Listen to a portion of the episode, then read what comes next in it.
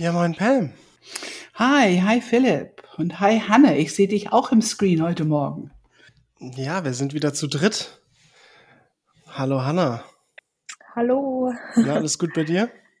Ja, alles gut. Sehr gut, sehr gut.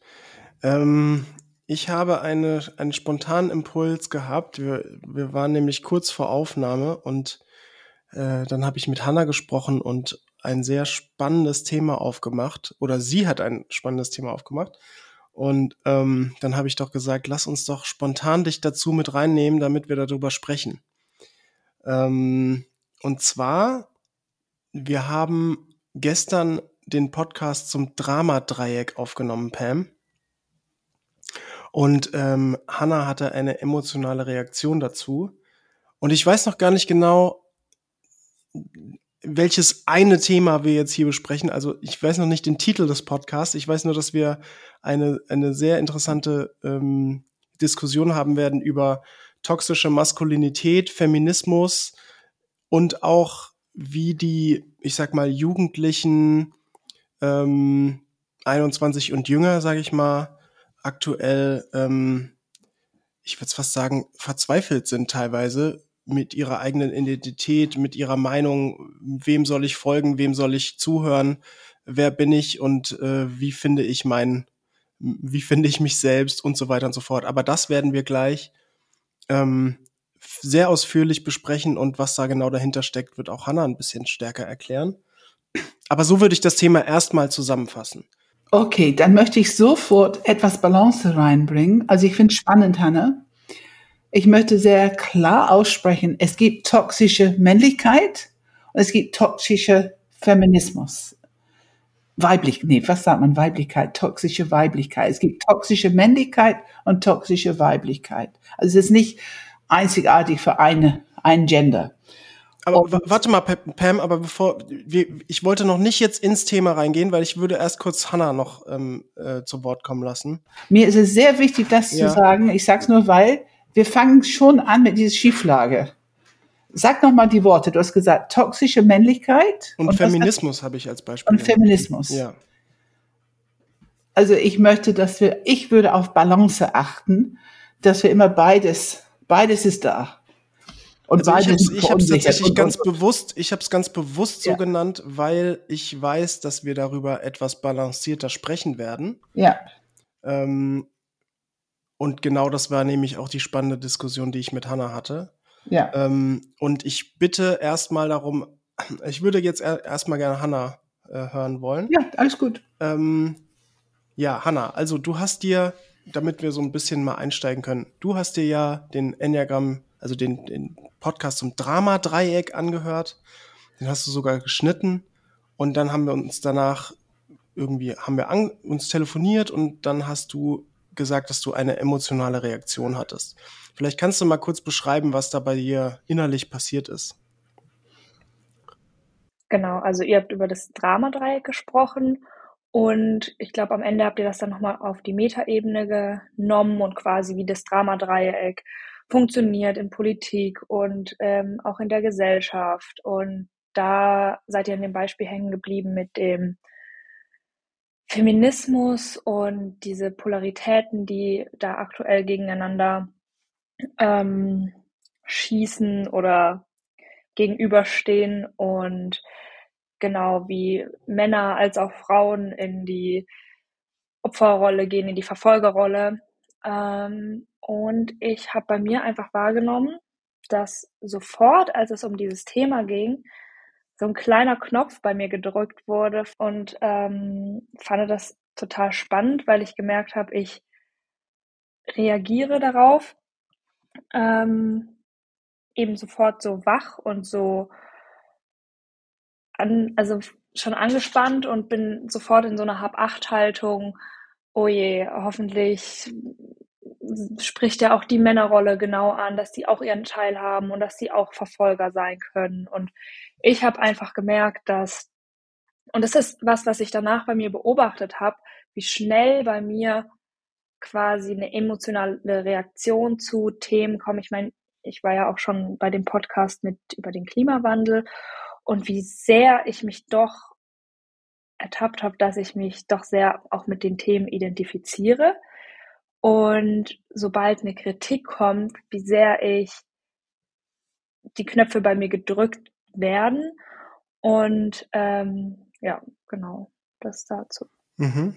Ja, vielen Dank. Und ähm, das finde ich erstmal sehr, also ich finde es sehr gut, dass du es ansprichst. Ich finde es sehr gut, dass du natürlich auch deine Verantwortung dafür nimmst. Wir sagen ja immer, emotionaler Reaktionskreislauf, Folge 39. Ja. Das sind unsere eigenen Knöpfe und wir haben die Verantwortung dafür. Natürlich habe, ist es allerdings natürlich etwas, das ich ausgelöst habe mit meinen Worten bei dir. Und ähm, vielleicht kannst du noch mal ein bisschen beschreiben, hast du noch einen Satz im Kopf oder hast du noch irgendwas im Kopf, was es spezifisch war, was dich getriggert hat? Und was du als Kritik gehört hast, weil das finde ich auch faszinierend. Für mich war das eine sachliche, empirische Erfahrung, die wir mitteilen, die auch beobachtbar ist. Also keine Kritik drin, sondern eher so eine Feststellung, was in Dynamiken einfach da sind, beobachtbar, erlebbar da sind also keine Intention für Kritik, aber in deinem System fühlt sich das an wie Kritik. Und das ist sicherlich bei sehr vielen Menschen so, dass sich das Knöpfe drückt und sich anfühlt wie Kritik. Ähm, genau, ich glaube, bei mir der Auslöser, der Impuls war, als Philipp meinte, dass sozusagen jetzt die Frauen jetzt anfangen, auch in so eine Art Opfer zu ähm, fallen und auch in Verfolger zu fallen. Und da war in dem Moment für mich nicht ganz klar beleuchtet oder aufgegriffen, dass sozusagen auch die Männer schon die ganzen Jahre davor ihre Retterrolle und ihre Verfolgerrolle hatten und habe dann gemerkt, so, das ist doch ein bisschen unfair, hatte ich, glaube ich, im System. Also die kam nicht genug raus, sozusagen die Balance, dass über Jahrtausende sozusagen ähm, die Frauen, ich sage jetzt mal ein bisschen in Anführungsstrichen, unterdrückt wurden ähm, und, äh, und es jetzt ich nur den aktuellen Status quo ähm, gesagt habe, ja. Mhm. Genau. Okay. Das war so die emotionale Reaktion und für mich war so spannend quasi die Unterschiedlichkeit, wie ich zum Beispiel auch damals mit jetzt dem Klimathema umgegangen bin und wie ich jetzt auch noch schon ein bisschen durch Erfahrung und Arbeit mit euch auch halt jetzt mit den Themen umgehe und dass auch sofort der Impuls nach innen ging und die Schau also nach innen ging für mich, dass ich erstmal den Impuls habe, nicht sofort darauf, also einfach meiner emotionalen Reaktion freien Lauf zu lassen, sondern dass ich ein Bewusstsein dafür bekomme, ah, okay, ich bin gerade emotional angefasst. Was ist es denn? Was steckt denn dahinter ohne Bewertung? Und genau, und, was, und ich glaube. wirklich gut ist, Hanne, ohne deine automatische Geschichte zu folgen. Weil die würde sicherlich betonen, unfair, die Frau mal wieder nicht, nicht genug Platz, nicht genug Raum, nicht genug gewürdigt und so weiter und so fort. Und das war natürlich mitnichten unsere Intention, nie und nimmer. Also uns geht es immer darum, so gut wir eben können, in Balance zu sprechen und die, die Dinge immer wieder in Balance zu bringen. Wohl bemerkt auch unterschiedliche, Unterschiedlichkeit anzusprechen, weil es gibt die Geschichte und die Rhetorik, diese tausende Jahre Frau unterdrückt. Bei mir kommt dann, um es in Balance zu bringen, beschützt, die Männer gingen zum Krieg, nicht die Frauen. Also zumindest meistens. Es gab schon auch Stämme, wo die Frauen in Krieg gingen und kriegerisch waren. Aber also es gibt schon Vorteile, Nachteile auch in diese Rollen. Ich glaube, in alle Rollen, die wir uns irgendwie aneignen, gibt es immer Vorteile und Nachteile. Und ich habe ja immer diese Auge, ein bisschen Balance da reinzubringen. Ne? Genau, und ich ja, glaube, ja. was dann nachher das spannende Thema auch für Philipp und mich war, war einfach generell sozusagen, wie emotional aufgeladen heutzutage viele gesellschaftliche, aber auch politische Themen sind und äh, quasi auch in was für einem Hamsterrad und auch in was für einem Teufelskreis sich gerade junge Leute befinden, ähm, wenn an einer an der Situation, an der Politik, an der Gesellschaft nicht auf einmal nur, das ist das Thema, sondern die Identifikation mit den Themen stattfindet und eben auch schon so früh stattfindet ja. und dann noch durch Social Media polarisiert wird. Ähm, genau, dass das einfach so ein Phänomen ist, was uns dann auch aufgefallen ist, wo ich mich ja auch wieder erkannt habe und wo ich genau dann gemerkt habe, wie, wie viel wert diese Arbeit quasi ist, dass man den Blick bisschen verändern kann. Und das ist genau der Punkt, wo ich, wo ich gemerkt habe, okay, das ist was, wo wir im Podcast drüber sprechen sollten. Weil, also erstmal, ähm, das war der Initiator deiner emotionalen Reaktion. Da haben wir jetzt auch, also wir beide, also Hanna und ich, ähm, haben da durchaus drüber gesprochen. Und dann kam für mich aber sehr neue Informationen, weil ich ja nicht, habe ich auch im Podcast gesagt, ähm, wo es um den Klimawandel ging. Ähm, übrigens Podcast 127. Ich habe nicht so viel Einblick in die junge Generation und was die junge Generation bewegt. Und was mich sehr ähm, be beeindruckt hat, war, dass du, Hanna, sowas erzählt hast wie, ähm, ich, ich fasse jetzt in meine Worte zusammen, was bei mir angekommen ist. Ich weiß nicht, ob es genau so ist, wie du es sagen würdest. Aber was ich verstanden habe, ist, eigentlich sind die äh, Jugendlichen, ich sag mal, Pubertätalter aktuell total orientierungslos und sie wissen nicht, wem sie folgen können, welche Meinung sollen sie sich bilden, wer hat sozusagen Recht, ähm, wem, äh, wem kann ich irgendwie vertrauen, ähm, was ist überhaupt meine Identität, auch im Kontext von Sexualität haben wir darüber gesprochen. Also es gibt zum Beispiel so grauenvolle ähm, Gestalten wie Andrew Tate. Pam, ich weiß nicht, ob du von dem schon mal gehört hast. Ach, ich, ich sehe den Namen im Artikel. Ich muss leider zugeben, ich habe keinen einzigen Artikel gelesen, weil ich hatte das Bitte Gefühl. mach's auch nicht. Es ist ja. völlig, es ist Zeitverschwendung für dich. Ja. ja. Ähm, aber äh, es gibt so polarisierende Personen, die, ähm, äh, ich sag mal, tatsächlich, Tosch, da wäre das Wort, glaube ich, äh, tatsächlich angebracht, toxische Maskulinität im, in der Welt verbreiten. Also alle Frauen sind Schlampen und so weiter. Ja. Also so diese Art von, äh, ja. von Sprech. Und dass es aber schon viele Jugendliche wohl, also jugendliche Jungs anspricht, tatsächlich diese Art von Rhetorik. Es gibt nicht wenige, die dem folgen. Und natürlich dadurch, dass er polarisiert auch, sich Mädchen oder Frauen positionieren, in Anführungsstrichen müssen, um irgendwie einen Gegenpol davon zu ähm, bekommen. Und das meinte ich so ein bisschen mit Verzweiflung, weil es gibt diese verbindende Diskussion darüber, das einzuordnen, was Andrew Tate sagt, die gibt's halt nicht wirklich, weil sich, glaube ich, viele Jugendliche alleingelassen fühlen von Eltern, von Lehrern, von was auch immer. Und das Einzige ist die eigene, die eigene Gruppe und irgendwie Social Media, in deren sie. So, das wäre meine Zusammenfassung von, was ich sehr spannend finde, da jetzt reinzugehen. Hanna, habe ich dich erstmal richtig repräsentiert mit den Themen? Ja, genau. Also das war ja dann auch bisschen so das Gespräch, was wir hatten und halt eben auch diese extreme Unsicherheit, eigentlich in der jungen Generation, aber auch irgendwie den Druck von außen trotzdem eine Meinung zu haben, weil alle anderen ja eine Meinung haben und weil das ja auch so polarisiert in Social Media. Und dann irgendwann, du wirst quasi davon gezwungen, dich auf eine Seite zu schlagen, ähm, auch durch die Bewertung, die dahinter liegt, also die Bewertung in den Themen, bist du fast gezwungen, dich nachher das Thema irgendwie für dich selber zu bewerten.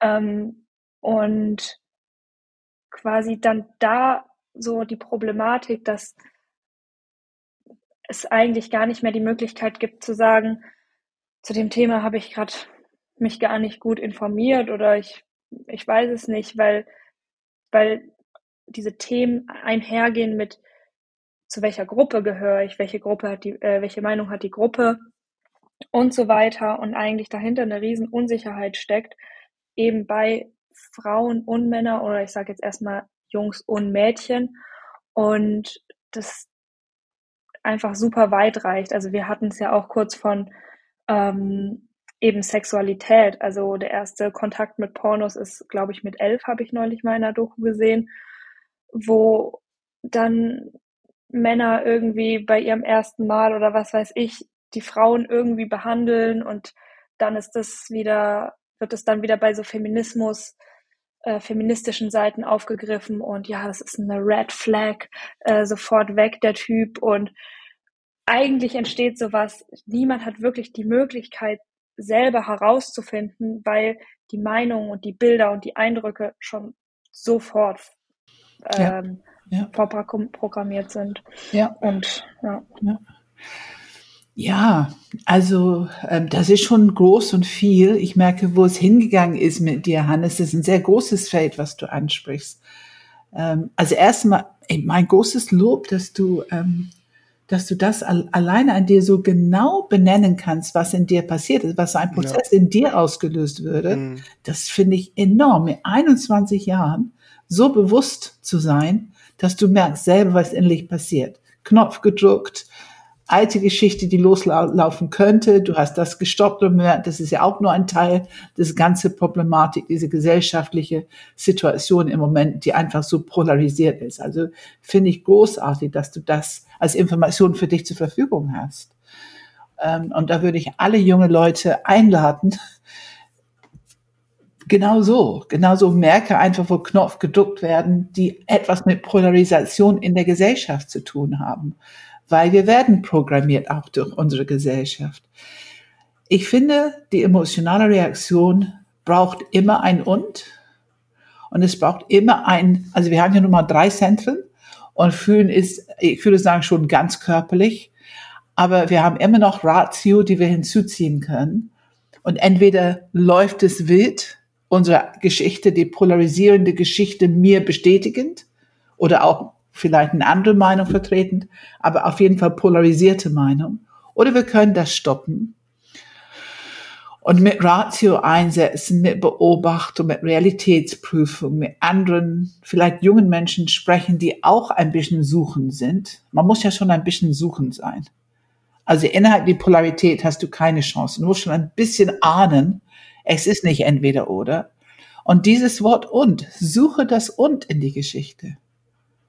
Suche das und. Und das ist eine unsichere Position fürs Gehirn. Es ist wesentlich sicherer, eine klare Position zu haben. Das Ego liebt das. es gibt ein Gefühl von Kontrolle. Das ist unser Dilemma, aber es verschließt uns zu schnell. Auszuhalten, dass ich es nicht weiß, dass ich einfach unterschiedliche Informationen bekomme. Und ähm, was mache ich damit? Und dann haben wir das Thema, wenn wir was ansprechen, dass es ganz schnell ein Woke-Knopf druckt bei irgendjemand. Das ist wieder ein ganz großes Dilemma. Philipp, du wolltest was sagen. Ja, da, da gehen wir gleich rein. Ich wollte nur ganz kurz noch mal was zu Hannas Knopf sagen und wie sie es artikuliert. Ähm, nur um es noch mal ganz kurz zum Bezug zum Dramadreieck zu bringen. Das habe ich tatsächlich ich hätte natürlich damit umgehen können, Hanna, wenn du deine emotionale Reaktion mir auch einfach als Vorwurf an den Kopf schmeißt, klar. Ich sag mal, eine Rolle im Dramadreieck einnimmst. Aber das wäre ja eigentlich die natürliche Reaktion gewesen. Also du hast irgendwie einen Knopf gedrückt und dann hätte, hättest du mich ganz schnell verfolgen können und ich hätte entweder Opfer sein können oder, oh nein, ich muss Hannah jetzt retten aus dem, aus dem emotionalen Gefühl. Also ich hätte sehr schnell, wir hätten beide sehr schnell ins Dramadreieck einsteigen können. Und das haben wir beide nicht getan. Und das fand ich sehr gut. Also einfach nur, um das Beispiel von, von der letzten Folge nochmal ähm, ein bisschen zu konkretisieren. Also das fand ich sehr schön, ähm, dass es eben nicht passiert ist. Und jetzt, äh, genau, und jetzt, das war nur meine Ergänzung, jetzt können wir gerne über, die, über den Walk-Knopf drücken. Du hast auch schon äh, sehr stark mit dem Kopf genickt, Hanna. Ähm, ja. Hast du da was direkt oder soll ich eine Frage stellen? Stell mal eine Frage. Also, ich merke, dass ähm, ich bleib mal bei diesem Beispiel mit der Pornografie. Also du hast, ähm, ich, darf ich das, zur Not schneiden wir es raus, darf ich das erwähnen, dass du mit dem ersten Mal deine Freundin, die irgendwie, oder sag, sagst du selber, wie, wie, was, hast, was hast du erlebt letztens von einer Freundin?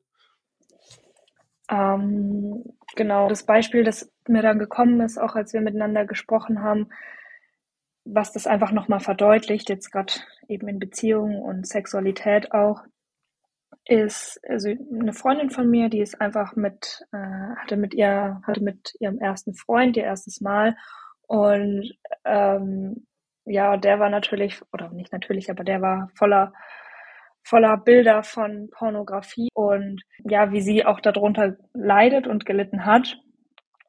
äh, das natürlich mitzumachen. Ja, und da dann so zu merken, eigentlich weiß ja niemand das besser. Die Frau hat das Bild, sieht das Bild in Pornos, hat da die ersten Berührungspunkte mit Sexualität und der Typ ja auch. Und es ist so es ist so ein bisschen der Versuch, Experte irgendwas zu können und Experte in irgendwas zu sein, was ich noch nie vorher gemacht habe. also es ist genau. der Versuch, äh, mit dem Formel 1 Auto über eine Rennstrecke zu fahren, wenn ich noch nicht mal hinterm Steuer saß, so ungefähr.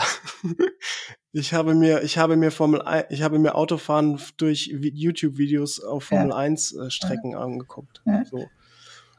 Und wie anders das ist, weil ich erinnere Unterhaltung mit unseren Lehrlinge früher und ähm, also dieses Experimentieren, Ausprobieren, herausbekommen, was, was tut uns gut, was mögen wir, ähm, wie finden wir zueinander. Ähm, es ist ja eigentlich so eine, eigentlich eine schöne Experimentierphase. Vielleicht nicht schön so ganz am Anfang, weil man sehr unsicher ist, alle beide, aber ich meine, ich höre Geschichten von Männern wie von Frauen, da Unsicherheit gehört ein bisschen dazu, aber den, die, die freies Kind haben und auch diese körperliche Verlangen nachgehen können, einfach auszuprobieren. Ne, was tut uns gut, was mögen wir? Und das wäre für mich ein sehr natürlicher Umgang damit. Ich kann mir nicht so vorstellen, ich, man kann nicht zurückdenken, man kann nicht vorstellen, wie wäre es, wenn ich laute Bilder im Kopf gehabt hätte. Die hatte ich definitiv nicht. Zu meiner Zeit gab es nicht mal im Fernsehen wirklich Sex im Fernsehen. Ne? Also insofern ähm, und ein bisschen Information ist, glaube ich, gut, nicht schlecht. Also, aber irgendwas nachzumachen.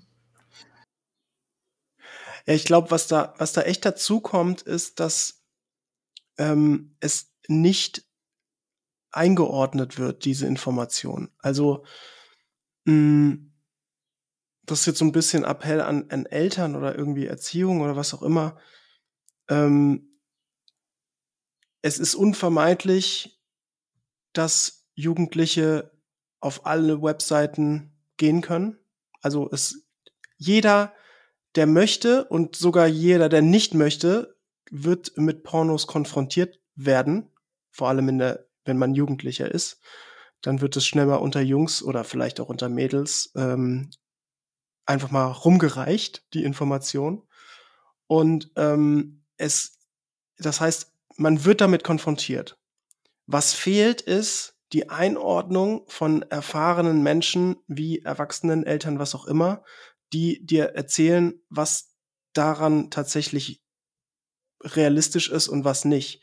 Weil, sind wir mal ganz ehrlich, Hollywood-Drama-Romanzen sind genauso fake und erfunden wie Pornos. Also vielleicht gibt es, ich würde mal sagen, einen Teil der Menschen, die Praktiken in die Richtung also das ist dann persönliche Präferenz, aber also das ist auf jeden Fall gespielt, übertrieben, ähm, Idealbilder, ähm, auch zusammengeschnitten. Also es ist, es ist einfach ähm, genauso fake wie alles andere, was man im Hollywood sieht. Und die Information hast du als elfjähriger Junge einfach nicht. Du denkst dir, oh, krass, was ist denn das? Also das ist ja fast schon traumatisierend eigentlich, wenn man sowas sieht. Und, und das soll jetzt, äh, so soll ich dann auch performen, wenn ich 13 bin oder 14 oder 15. Beim ersten 16. Mal bitte direkt. Beim ersten Mal bitte, ja. Und dann auch noch ungefragt und überhaupt keine Einordnung im Sinne der Frau. Also ähm, ich glaube, das ist wirklich was, wo ich sagen würde, ähm, setzt euch mit euren Kindern hin und, und guckt euch ein Porno an und erklärt, was da passiert, weil ich glaube, das ist ähm, sonst sind die nämlich in ihrer eigenen Welt von, ähm, von Jugendlichen, die noch mehr draufhauen und dann kommen irgendwelche Andrew Tates um die Ecke und, und äh, bestätigen das auch noch.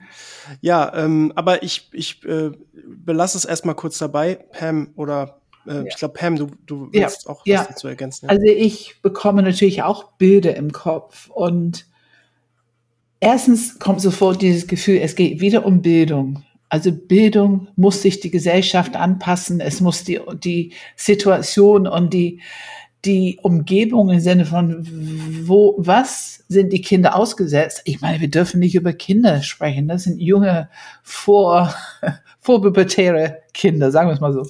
Ähm, aber wir müssen immer als Eltern die, die Möglichkeit haben, mit die darüber zu reden und diese, dieses Stückchen Verantwortung zu nehmen. Aber da, da setzen wir voraus, dass wir es wissen. Und da geht es eigentlich schon los, äh, gerade in dem Alter. Äh, und ich würde sagen, gerade Jungs, ich hätte gedacht, mehr als Mädchen, vielleicht hat sich das auch geändert, die machen eine ganze Menge, was sie nicht wollen, dass die Eltern wissen. Und von da an immer mehr. Und das ist nicht so leicht, als Eltern überhaupt Zugang zu haben, zu was gerade läuft. Aber das Bild, was ich bekomme, ist sowas wie, wenn du dich am Esstisch hinsetzt, so ein wunderschönes Buffet, und wie geht man damit um? Und geht man damit um auf eine zivilisierte Art und Weise in Beziehung mit anderen und reden und wie man den Gabel und Messer hält und portioniert passend zu was in deinen Mund passt und so so? Oder gehen wir daran wie so ein Krummelmonster und einfach reinschaufeln alles, was da ist und ohne Krummel fliegen überall und ohne Rücksicht auf die anderen, völlig egal, wie es den anderen dabei geht. Und das ist so das Bild, was mir kommt, wenn ich vorstelle, dass Sexualität als Pornografie gleich so dargestellt wird. Das wäre für mich so, glaube ich, als Eltern so ein bisschen das Bild, was ich benutzen würde für meine Kinder, um es in Kontext zu stellen. Ne? Und was ist angenehmer? Ne? Was ich meine, was macht dir vor allem auch? Was ist angenehmer auch für dich? Das heißt, deine eigene Erfahrung ist einfach wesentlich schöner wenn man sagt, das hat was mit Mögen zu tun. Also Pornografie hat einfach nichts mit Beziehung, Mögen, Liebe, Würde, Respekt und das wirkliche männliche und weibliche in Kontakt miteinander kommen. Das spielt alles keine Rolle. Es ist eine reine physische äh, nimm, was du kannst und eigentlich nur um Bilder zu machen, um Filme zu machen, um Geld zu verdienen. Und das muss für die Kinder sehr ich glaube, sehr gut aufgeschlüsselt sein und sicherlich oft, nicht nur einmal. Je stärker es in dieser Gruppe ist, vertreten ist und je mehr ähm, Lust passt dazu, je mehr Lust die Jungs haben oder die Mädchen haben, das zusammen anzuschauen und das Gefühl zu bekommen, es ist komplett verboten und erst recht interessant. Und wenn das entmachtet wird durch diesen Umgang mit den Eltern und ähm, reden darüber, in Kontext stellen, dass die sich eine Sprache dafür entwickeln, auch darüber reden zu können. Und das Wort Liebe im Mund nehmen, das Wort Beziehung und mögen, die Worte männlich, weiblich, wie die zusammenpassen und dass wir sind biologisch gemacht, einfach auch Lust miteinander zu erleben. Also man kann, glaube ich, eine rationale Bildungseinheit ähm, da reinbringen. Aber dafür müssen die Eltern auch ja, ich überlege, mal drüber geredet haben, vielleicht mit anderen Eltern oder mal einen Podcast gehört haben oder die mussten ja selber ein bisschen angeregt sein, denke ich. Man, man fühlt sich wahrscheinlich eher ein bisschen hilflos als Eltern in der Situation, wenn du plötzlich merkst, dass, also ich bin ehrlich, ich habe zwei Söhne und ich habe es nicht bemerkt. Später ja, später ja, aber nicht, nicht als die jung, so jung oder junge Teenager waren. Ich glaube, man kann einfach eigentlich davon ausgehen. Also in dem heutigen Zeitalter und ähm, wie Jungs in Pubertätalter sind, glaube ich, kann man einfach davon ausgehen, fast schon, dass es so ist oder dass es, dass äh, das geteilt wird. Ähm, ich komme mal wieder zu, zu dir zurück, Hanna. Ähm, wir haben jetzt ein bisschen unstrukturiert einfach ein paar Themen aufgemacht. Gibt es was, was du sagst, ähm, das hat noch nicht ganz den Kern getroffen oder irgendwie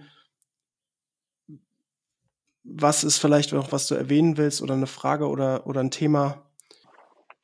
Also ich glaube so, um das vielleicht jetzt auch diese Pornografie vielleicht so ein bisschen als Sinnbild zu nehmen für die sämtlichen Themen, du hast es schön gesagt, mit dem Autorennen ohne ja. Formel 1 Auto, ohne ähm, meinen Führerschein zu haben, ohne, ohne jemals im Auto gesessen zu sein, habe ich das Gefühl, dass es halt sinnbildlich den jungen Menschen dafür halt in ganz, ganz vielen Themen geht. Und äh, ich finde eigentlich das Bild mit, mit Sexualität verdeutlicht halt am allerbesten. Wir, wir haben es noch nicht erfahren und sollen schon wissen, wie es geht, sollen wissen, wie die Welt funktioniert. Und ähm, ich glaube, was mir so gekommen ist, mir fehlt so ein bisschen die Erlaubnis für, für Unsicherheit, für ich weiß es noch nicht, ich habe die Position noch nicht. Und ich glaube, das ist was, was mir ganz wichtig ist, dass junge Menschen das haben, dass sie die Erlaubnis haben für ich weiß es nicht und dass sie den Mut haben, das auch so zu kommunizieren, also auch in Sexualität ja. zu sagen, ja. ich, ich weiß es noch nicht, wie es geht, aber hey, können wir einfach mal ganz liebevoll gerade ausprobieren. Das ja. ist in Ordnung und die Scham davon ähm, eben nicht einfach irgendwo weggepackt wird, sondern das, was wir ja hier auch in der Arbeit machen, dass man lernt, man geht mit Emotionen um, man geht mit Scham um, man geht so wie mit allen Emotionen auch. Man, man, man begegnet dem mit Akzeptanz und Wohlwollen, man begegnet dem auf eine Art, dass man es annehmen kann und dass man dann auch sagen kann, hey. Ja. Und da ist viel mehr, wenn, wenn du so sprichst, Hanne, also Traumadreieck bezieht sich darauf, dass es psychologisch sicherer ist, wenn wir Rollen einnehmen. Und dass es psychologisch keine Herausforderung ist, weil wir müssen nicht so offen und ehrlich sein. Die Rolle beschützt ein bisschen davor.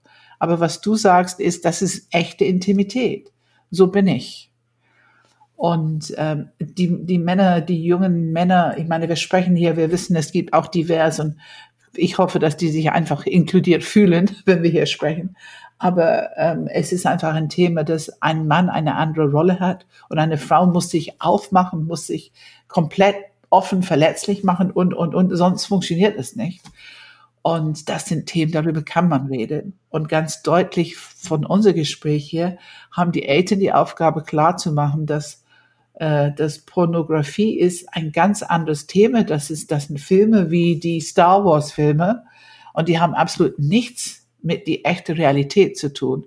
Und jegliche Erwartungshaltung da einfach äh, möglichst im Keim erlöschen mhm. und die gut vorbereiten. Und vor allem haben sie auch nichts mit Beziehung zu tun. Also das ist, glaube ich, ganz klar. Also da geht's, da geht's tatsächlich um dieses schöne, ich glaube, es gibt diesen Einspruch, ähm, alles dreht sich um Sex, nur Sex geht um Macht irgendwie. Ja. Das ja. ist, was Pornografie natürlich darstellt. Also da geht es ja. eher, eher ja. um Macht und um Dominieren und nicht immer, würde ich sagen, aber in 99 Prozent der Fälle wahrscheinlich schon. Ähm, du machst, was ich dir sage oder andersrum oder ähm, irgendwie so. Ähm, ich würde es gerne noch mal auf eine andere kann ich, kann ich, kann ja, ganz, bitte, weil es, ich, du merkst, ich lache. Ich habe immer ja, in meinem Kopf. Ja. Kennt ihr den Film Love Actually? Nee. Und zwei Menschen werden aufgefordert, einen Pornografiefilm zu machen. Es ist so eine köstliche Szene. Und es ist so lustig, weil die unterhalten sich so ungefähr über das Wetter und so weiter. Und während die hier äh, den Akt vollbringen für die, für die Kamera, es ist einfach eine herrliche Szene. Und ich könnte mir vorstellen, dass das würde ich jedes Kind einfach zeigen. Ja, so werden die gemacht. Ja, und die unterhalten sich gerade über Hamburger oder irgendwas, während gefilmt wird. Ähm, also ja, so etwas, wo man einfach sieht, wie es gemacht wird und was die Realität. Und es ist wirklich lustig. Also ich find, ihr merkt, ich finde es urlustig. Wenn ich daran denke, muss ich wieder sagen. Ja. ja, es hat schon was, es ist schon echt subtil, ne? Wenn man Behind the Scenes oder so sehen würde. Ja, ja. ja. Ähm, äh, skurril, nee, das ist mein Wort, skurril. Ja. ja. Ähm, ich würde es gerne nochmal. Ja, Hanna? Äh, ich glaube, äh, Pam hat für mich gerade, weil du mit dem Kern, was so ein bisschen der Kern ist, ich glaube, äh, mir ist es gerade gekommen, so diese Intimität für, also eben gerade in unserer jungen Generation mit Social Media, wo du so viel faken kannst, also äußerlich, aber auch diese unvoke Meinung, dieses ich bin informiert, ich bin eine Marmorplatte, die vor euch steht, ich weiß alles, ich sehe gut aus, ich habe ein cooles Insta-Profil und ich bin Sexprofi ähm, und ich glaube, das ja umfasst so viele Ebenen, sich dafür, also diese also ich habe so das Gefühl, früher war es noch gar nicht so möglich, das alles so zu faken, dass, ähm, dass ich merke, dass es so trotzdem, wir sind trotzdem alle in, also haben Intimität. Wir wissen nicht alles. Wir haben, wir sind nicht überall Experten und ich merke, das ist so was,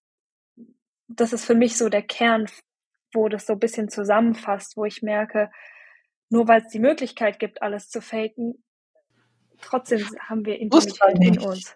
Muss man ja. nicht.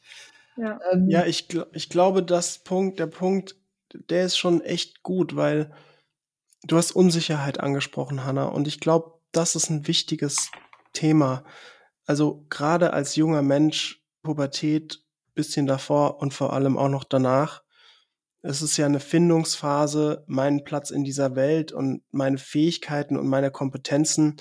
Und es ist, ich glaube, die unsicheres, unsicherste Phase unseres Lebens, würde ich jetzt mal so pauschal zumindest sagen, weil irgendwie gar nichts wirklich klar ist. Also du weißt weder, also ähm, du, du probierst alles aus, du hast aber noch keine Erfahrung in Themen und jetzt kommt eine vermeintliche Lösung, nämlich die Lösung ähm, Social Media mit allen Antworten und ähm, und äh, so positionierst du dich zum äh, keine Ahnung Klimawandel und so zum Thema Sexualität und keine Ahnung was und übrigens so siehst du gut aus, indem du das und das machst und so kriegst du Follower und keine Ahnung was. Und dieses Gefühl gibt eine, ich würde sagen, falsche, hm, ein falsches Gefühl von Sicherheit. Du bist vermeintlich sicher, weil du dein Leben im Griff hast, aber ähm, das ist wenn, mittlerweile, ich bin, ich bin 36 und also, dass ich mich jetzt gar nicht mehr dazu zählen darf, offiziell, ist schon fast, fast schlimm, weil ich eigentlich mich immer noch fühle wie 18 und immer noch das Gefühl habe, ich habe noch nicht, noch nicht alles verstanden, aber ähm, ich bin halt nun mal älter. Oh, ähm, und ähm, irgendwie, wenn ich mich zurückdenke, was für ein unsicherer Hämpfling ich war, der einfach in alle Richtungen versucht hat, nur sein Leben unter Kontrolle zu kriegen. Und die einzigen Tools, die mir halt zur Verfügung standen, waren halt meine, die, die mein Ego dachte, dass sie richtig sind. Und ähm, so, und so habe ich versucht, diese Welt zu navigieren und zu manövrieren und mich da irgendwie durchzukriegen. Und es hatte fast nichts mit der Außenwelt zu tun. Es war nur, wenn ich das so zurückschaue, dann war das fast nur ein innerer Prozess der Unsicherheit zu entkommen. Und ähm, ich glaube, das ganz klar zu haben und was du sagst, Erlaubnis dafür zu haben, ähm, dass man sich halt auch mal, dass man auch mal, ich sag jetzt mal übertrieben, ungeschminkt aus dem Haus gehen kann, was jetzt, ich glaube nicht, dass heutzutage viele Mädels so krass geschminkt sind, ähm, weil dieser Look einfach gerade, aber dass, dass du sozusagen dich nicht positionieren musst, nicht eine Meinung haben musst, also dass du einfach du sein kannst und experimentieren kannst. Ich glaube, das ist, geht dabei einfach verloren. Ja. Und, es ist, dann ist es ein ganz großes Thema für freies Kind, ne? Was lass uns mal einen Tick von TA hier reinbringen, weil ähm, es ist schon ein freies Kind, also nicht so ein angepasstes Kind sein, wobei es fast unmöglich ist in diese junge Ausprobierphase. Da gehört schon Angst und Mut dazu. Da gehört einfach ja, ja, ja. und es gehört einfach dazu. Natürlich. Also wir plädieren nicht hier für ein so selbstsicheres Auftreten, offen und ehrlich, dass wir keine Unsicherheit fühlen. Ne? Hanna? Ja, absolut, absolut. Und ähm, was mir gerade noch gekommen ist, ist eben auch dieses, wirklich, wir sind so eine wache Gesellschaft, wir sind so vogue, dass es schon fast also erwartet wird, dass, dass man alles ausprobiert und dass man alles macht. Und ich finde, oder dass man genau das findet, was man möchte. Und oder dass irgendwie, es sind einfach so Erwartungshaltungen da, dass man ähm, quasi so dieses freie Kind, du hast doch alles dazu, aber trotzdem fällt es einem dann manchmal so schwer, wenn wenn es trotzdem so vorgegeben ist, wenn es trotzdem nicht von einem selber kommen kann, sondern wenn man sagt, oh, jetzt äh, möchte ich aber einen Van-Trip machen oder einen Roadtrip mit meinen Leuten, weil ich es auf Instagram gesehen habe, ist doch Freiheit pur, yeah, äh, so ein bisschen, aber es hat irgendwie gar nichts mit diesem intimen freien Kind zu tun. Und vor allem, Und weil du, ja, ich will da ergänzen, weil du dadurch, dass du es gesehen hast, also ich unterstelle das nicht jedem, aber es ist schon so, dass die Tendenz ist ja, wenn du auf so einen Trip gehst und dieses Gefühl von Freiheit lebst, dass du gar nicht richtig den Moment wahrnimmst, weil du irgendwie Bilder machst, 3000 Bilder am Tag machst, äh, nur um irgendwie gut auszusehen und dich cool vom Van zu positionieren oder den Van an eine coole Klippe zu stellen und dann irgendwie, dass man das Meer noch im Hintergrund sieht. Also es geht gar nicht um den Trip, sondern es geht darum, um äh, auch wieder Sicherheit zu erlangen, dass meine Bilder schön sind. Also es geht auch hier wieder um diese Findung der Sicherheit, ähm, was Pam genau sagt. Über Bilder, ne? Ja, genau, ja. Ja. Sorry, aber Ja, ich und halt dich auch diese- unterbrochen, Hannah. diese Freiheit, die generiert wird, das, was Pam sagt, diese, gerade im Moment ist ja das Alter oder bei mir oder bei vielen anderen ja auch dieses, ich kann mich rausfinden und, und ich merke, also ich persönlich habe zum Beispiel letztes Jahr auch eine Reise gemacht nach Teneriffa, weil ich dachte, boah, ich muss jetzt mal alleine reisen, das ist so cool, man wird so äh, in sich gehen und im Endeffekt fand ich es scheiße. Ich fand es richtig scheiße, weil ich gemerkt habe, ja, ich, ich habe keinen Bock, alleine reisen zu gehen. Ich möchte das einfach. Und dann war ich danach drei Wochen in, in Schweden mit einer sehr guten Freundin und es war, war nicht aufregend, aber es war einfach schön. Und man hat, und man, und dann konnte man erstmal so dieses, dieses freie Leben und nicht, also dieses freie Kindleben, so, hey, worauf haben wir heute Lust? ja. ja. Ähm, ja, und das werden Mit halt immer nur die, 21 äh, alleine in Urlaub gehen, das wäre mir gar nicht in den Kopf gekommen. Ja, aber ich merke so dieses, diese Selbstfindungsphase, die wird teilweise so, die so kompliziert gemacht und so schon vorgegeben, ja, so und so, du musst mal alleine reisen, dann bist du das, dann musst du das machen und das und das und das. Und gleich, also dieser Druck von allen Seiten irgendwie, du musst jetzt schon der, das perfekte Individuum sein, nachdem du dein Abi hast. Und Ich ich, würde möchte doch ja. dir ganz große Erlaubnis geben, Han. Du hast wirklich buchstäblich den Rest deines Lebens vor dir, wo dieser Prozess immer, ich hoffe, immer im Gange ist. Also ich möchte nicht vorstellen, auch für mich noch nicht, dass mein Findungsprozess abgeschlossen ist. Das möchte ich auf gar keinen Fall. Der Prozess des Findens ist doch gerade das super Spannende im Leben. Und es öffnen sich immer wieder neue Felder und, und ähm, also ja, wenn man gerne lebt und auch einen einigermaßen gesunden, interessierten Innenleben hat, nicht immer jeden Tag, das gibt's nicht, aber grundsätzlich das pflegt, ähm, dann hat man einfach immer wieder Experimentierfelder. In meiner Erfahrung geht es auch immer einher mit dieses Thema Angst und Mut. Also man macht immer wieder etwas, also für mich al alleine am Anfang Podcast aufzunehmen. Ich würde lügen, wenn ich sagen würde, ich hatte keine Angst. Es war für mich eine echte Herausforderung ganz am Anfang. Ich habe sie relativ schnell überwunden, dank Philipp und Support und so weiter. Die Ermutigung auch, aber ich brauchte da auch die Bildung. Was bedeutet das? Was ist der Sinn? Ähm, was bringt es für Enneagram Germany? Was bringt es für unsere Zuhörer? Also ich musste in irgendeiner Form genug Informationen haben, den Sinn drin zu sehen, um dann meine Angst zu sagen, okay, ich mache es.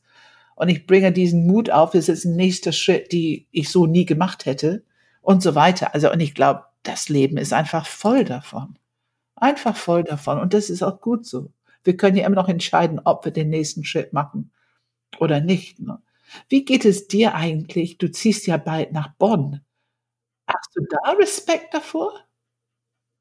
Äh, ja, weil ich noch keine Wohnung habe, aber an sich, also sonst nicht. Heute ist mein Studentenausweis angekommen und ja, doch freue mich da jetzt schon sehr drauf und ähm, aber das auch wieder, also auch wieder durch die Arbeit mit euch, durch die Sachen, dass ich gelernt habe, oh, okay, das ist jetzt gerade einfach eine Unruhe in mir und es ist okay, weil vielleicht ist Angst da und es braucht Mut. Ja, Aber im Endeffekt wird es nicht so sein, dass ich kein Dach über dem Kopf habe. ja, ja. Ähm, und ich merke, das ist, und ich glaube, das ist sowas, was auch noch so ein Kern gerade von dem Podcast ist oder von dem, was wir hier reden, ist wirklich so diese, diese Tools, dieses mit sich umgehen zu können. Ähm, das ermöglicht so viel und das, was ich hier lerne, in der Coaching-Ausbildung lernen darf, das ist, am liebsten würde ich wirklich mich irgendwo hinstellen auf dem Podest und wirklich jedem jungen Menschen äh, zuschreien. Und weil ich habe das Gefühl, gerade in dieser Phase, wo man so unsicher ist und wo man das Gefühl hat, alle um mich sind schon so fertig, wissen, was sie wollen, wissen, was sie studieren, Ja. ähm, wissen, wer sie sind, die sind alle so individuell. Da habe ich, da habe ich tatsächlich eine, eine Frage. Ähm, ich, das würde ich gerne, das wollte ich die ganze Zeit schon mal fragen. Du hast es auch vorhin als Druck bezeichnet. Dieser Druck, irgendwie seinen alles schon fertig haben zu müssen.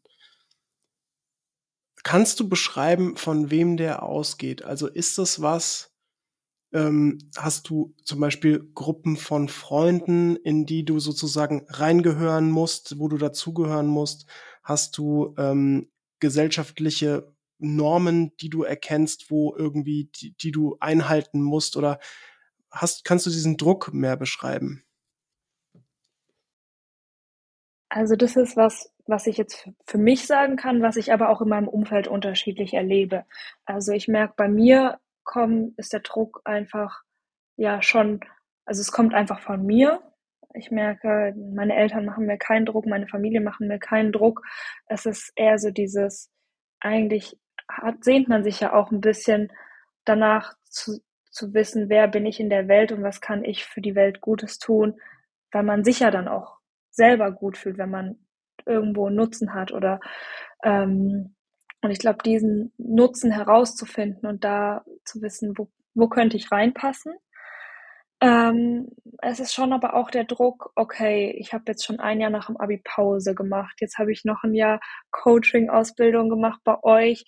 Ähm, ich bin jetzt 21, irgendwann vielleicht auch mal so ein Ende in Sicht das ist schon auch so ein, so ein Druck und was ich aber auch merke, was bei mir einfach Riesenglück ist, was ich aber auch bei vielen erlebe, ist der Druck einfach ganz klar von den Eltern, dass sie auch sagen, ja, du musst jetzt irgendwann mal was anfangen, sonst kriegst du keine finanzielle Unterstützung mehr, wenn du jetzt dein Studium nicht durchziehst oder oder. Ja. Hm, hm. Und, und Gruppenzugehörigkeit als Druck ist nicht so. Das hast du jetzt gar nicht erwähnt.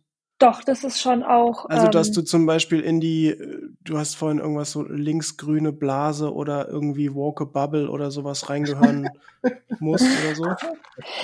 Äh, ja, aber das ist dann, glaube ich, eher jetzt nicht der Druck, zum Beispiel irgendwas anzufangen mit der, also mit dem Aus, mit der Ausbildung. Das ist eher der Druck, wie positioniere ich in den, mich in den gesellschaftlichen und ähm, politischen Themen. Das würde ich sagen, ist dann eher die, das ist eine, äh, ein Druck der Gruppenzugehörigkeit, mit wem harmoniere ich. Ähm, und das ist halt ein Teil davon geworden. Also das ist, du brauchst quasi die pol äh, politische Positionierung. Das erkennt man ja auch in allem wieder, in Klamottenstil und so weiter. Ähm, und ist halt auch ein Teil davon geworden, zu welcher Gruppe gehöre ich. Ja. Ah, jetzt kann ich es besser nachvollziehen. Das heißt, Du hast vorhin beschrieben, dieses, dieser Druck auch ähm, eine Meinung zu haben und sich zu positionieren.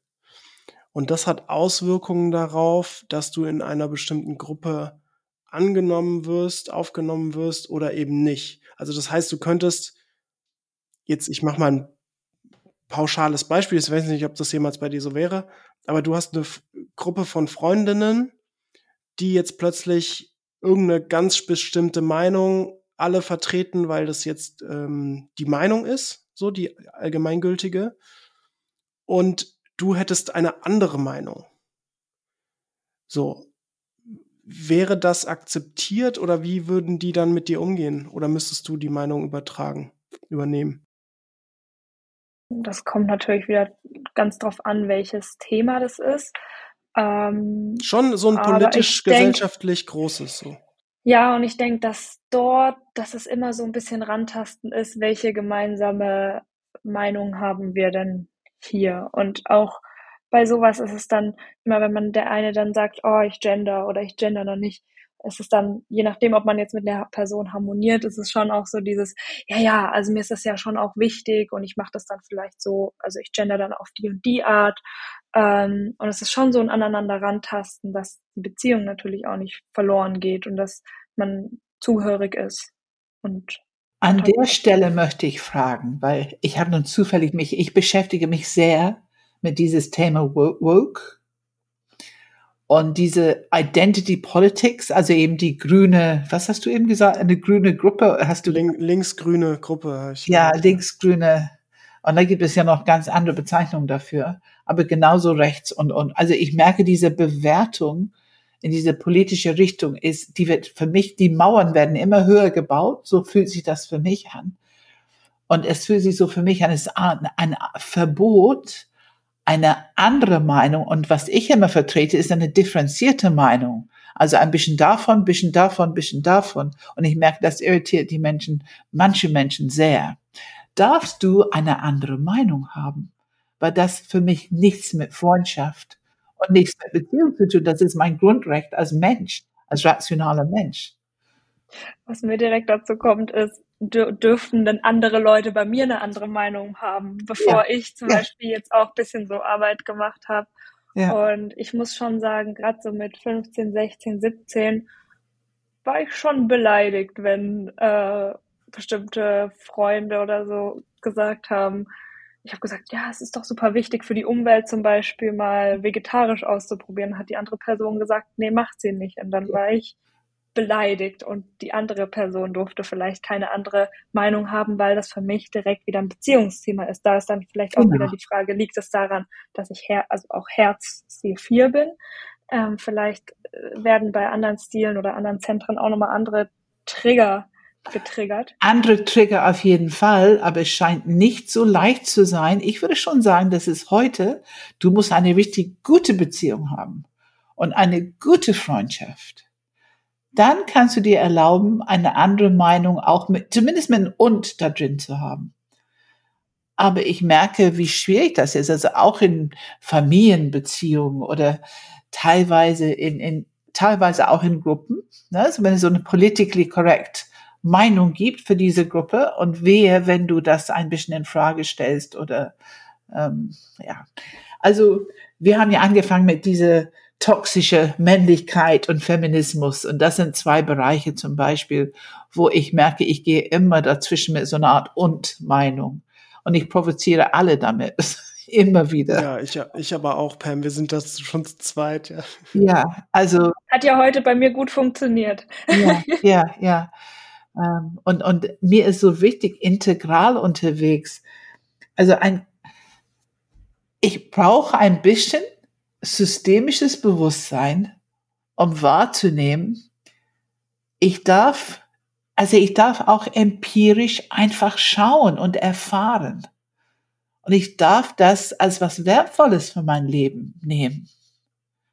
Ich muss mich nicht auf eine Meinung von irgendjemand, es muss nicht eine absolute Meinung sein, aber wenn meine, meine Erfahrung in meinem Leben einfach das und das und das ist, ähm, und ich erlebe die Unsicherheit, was du ansprichst, wirklich bei Männern wie bei Frauen. Ähm, ich erlebe diese Woke-Themen. Also für mich ist eigentlich Woke, wenn bei dir in deinem System dahinter ein Knopf ist, die super sensibel reagiert. Dann ist es für dich sozusagen ein Thema, wo es schwierig ist, noch mehr denken drüber, reden drüber, noch mehr Raum zu geben für andere Meinungen. Ähm, ich weiß gar nicht, was die Definition von woke ist, aber ich, für mich ist Intoleranz eine Mangel an Bereitschaft, Unterschiedlichkeit zuzulassen, darüber nachzudenken und darüber zu diskutieren. Das ist für mich woke. Ähm, und ich bin sicher, dass die alle eine sehr gute Intention haben. Aber es erreicht einfach für mich nicht mehr vorstellbare Intoleranzgrenzen. Ähm, und wenn ich höre, ich habe nun zufällig eine Diskussion gehört, es ging um Black Lives Matter und es ging um Rassismus und ein schwarzer Intellektueller, er war, er war rhetorisch sehr gut. Also ich habe ihm schon gerne zugehört. Aber er sagte zu der andere, der auch rhetorisch sehr gut war und halt weiß, you angry, what did he say? You angry white man. Er hat irgendwas gesagt, wo ich habe gedacht, wow, wir reden hier über Rassismus, Black Lives Matter, aber du kannst ein anderer als Argument nehmen, dass er weiß ist. Wo ist da der Unterschied? Also, das ist so ein bisschen, du tappst in genau die Falle, die du anderen sozusagen vorwirfst. Und das würde auch, er ist kluger Mann, er hat es auch sofort aufgegriffen. Ähm, also das Gefühl, Recht zu haben, macht uns immer ein bisschen intolerant, ein bisschen blind, ein bisschen verschlossen. Und ich glaube, wie du sagst, Hanne, eine körperliche Praxis, dass wir merken, wenn wir verschlossen sind, das ist das Größte, was wir uns aneignen können. Einfach die Praxis zu erkennen, oh, ich bin gerade verschlossen. dann bin ich intolerant, dann bin ich rechthaberisch, dann, dann darf keine andere eine Meinung in meine Nähe haben. Und ich brauche es doch nur zu erkennen. Dann kann ich es stoppen und ein bisschen Praxis machen, Akzeptanz, wo wir wieder aufmachen und zumindest für mich sagen, okay, bei mir dürfen andere andere Meinung haben. Ich muss sie nicht teilen, ich muss sie nicht mögen, ich muss sie mir nicht aneignen, ich verliere nichts. Aber ich will in einer Welt leben, wo unterschiedliche Meinungen Raum haben können. Weil ich glaube, dass es mehr Intelligenz zur Verfügung haben. Hm. Und ich glaube, ich, wenn ich da noch anknüpfen kann, ich glaube, ich möchte auch in einer Welt leben, wo man auch eine Erlaubnis dafür hat, dass man, dass man oder dass die eigene Meinung noch nicht vollständig ist, dass man selber noch nicht vollständig ist, dass man ähm, dass man in, also dass man Intimität hat, dass man noch nicht fertig ist, dass das halt die ganzen Themen. Absolut, absolut. Und es ist halt dann auch eine verletzliche Welt. Es gehört dazu, dass mir einiges einfach wehtut oder Angst macht oder äh, verunsichert. In diese Welt kann ich mich bewegen. Das ist, wo ich auch Intimität leben will mit anderen Menschen, auch mit mir selber. Also es ist ja nicht nur die Art, es ist auch mit mir selber diese Intimität leben, erlauben, dass ich gerade so bin. Ähm, und es ist für mich die tiefste authentisch sein, was es gibt. Und wie du es, mach mal, ich finde es so schön, diese Idee, Hanne geht los und posaunt von der Ecke irgendwo über die Praxis für die jungen Leute an der Uni. Also es gibt ja in London Hyde Park Corner, wo jeder Woll, kommen kann. Wollte ich gerade sagen, Hyde Park Corner, ja. Genau. Hyde Park Corner, wo jeder kommen kann und so, so ihre Botschaft in die Welt rufen können. Und da sind manchmal so viele Leute drumherum, manchmal keine oder kaum eine, aber manchmal richtig viele Leute. Und ähm, das, ja, genau ohne missionieren zu wollen. Ja. Ohne missionieren zu wollen, das funktioniert nicht. Aber zumindest die Informationen zur Verfügung stellen auf der eine oder andere kreative Art und Weise. Ja, Hanna, wie geht's dir jetzt mit dem Gespräch? Hast du noch, äh, ist da noch was, was du gerne besprechen oder erwähnen würdest? Nee, aber ich fand das heute eine ganz schöne Erfahrung quasi, in was für einen Austausch wir gekommen sind, Philipp. Auch ähm, wie wir darüber sprechen können, wenn man eben die ganzen Themen, die einfach gerade polarisieren, ein bisschen von sich selber trennt und sich selber ein bisschen von den Themen trennt. Ja, Hanna, ich glaube, das ist echt ein wichtiger Punkt, den du gerade nochmal angesprochen hast, ganz am Ende. Ich glaube, da ist was ganz Wichtiges drin. Und zwar, wir identifizieren uns mit einem bestimmten Thema. Und sobald dieses Thema besprochen wird und irgendwie so besprochen wird, wie wir es nicht richtig sehen, nehmen wir es automatisch persönlich, weil unsere Identifikation so eng mit diesem Thema zusammenhängt. Und das, was du gerade gesagt hast, ist genau richtig. Dadurch, dass wir uns das ein bisschen mehr desidentifizieren, wird es auch weniger persönlich, weil das Thema ist das Thema, aber wir Menschen, du, Hannah, ich, Pam, ähm, wir sind nicht oder ich würde empfehlen, dass wir nicht unsere gesamte Identität und Persönlichkeit an einzelnen Themen ähm, festmachen, wie zum Beispiel, wen wähle ich und wie stehe ich zum Klimawandel. Ich glaube, wir sind als Menschen ein bisschen komplexer und reichhaltiger als das. Und ähm, das nochmal wirklich bewusst zu werden, dass diese Desidentifikation ein bisschen stärker wird. Ähm, das glaube ich, auch sehr hilfreich. Also danke nochmal für den Impuls, den fand ich sehr gut. Total. Es ist eine hohe Kompetenz, Hanna. Eine hohe Kompetenz. Es will gelernt werden. Es braucht viel Information und es braucht viel Körperpraxis und es lohnt sich. Ja. Ja, und damit äh, moderiere ich mal den Podcast ab. Vielen Dank, Hanna, dass du dabei warst. Auch wieder für den Impuls für, zum Thema. Das war doch sehr, ich fand das sehr bereichernd. Danke. Ähm, wenn ihr Fragen, Anregungen oder sonstiges habt, dann schickt eine E-Mail an podcast.enneagramgermany.de. Ähm, Hanna hat äh, so schön die Vorlage gegeben zu unserem äh, Podcast und dass wir das alle doch mal da reinhören sollen.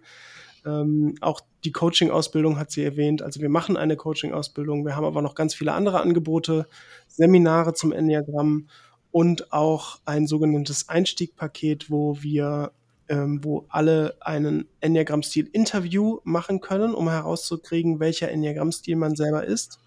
Das ist meistens sehr tiefgehend und sehr bereichernd für die Menschen, die da ihr eigenes Interview durchführen. Und eine gute Überprüfung für die eigene vorgeformte Meinung. Ja, Auch das auf sehr jeden wichtig. Fall. Fremdbild und Selbstbild wird ein bisschen voneinander getrennt, Ja. sage ich mal, und ein bisschen realistischer. Ja, okay, dann äh, bleibt mir nur noch mal zu sagen, danke Hanna, Danke euch, danke, danke dass ich dabei Pam, sein darf. genau, und äh, wir hören uns Pam in, wieder in zwei Wochen. Ne? Ja, danke Hannes, hat sehr viel Spaß gemacht. Der Austausch Ja. hat richtig Spaß gemacht. Danke für den Impuls. Philipp. ja tschüss. Tschüss, ciao, ciao. Tschüss. Ciao, ciao.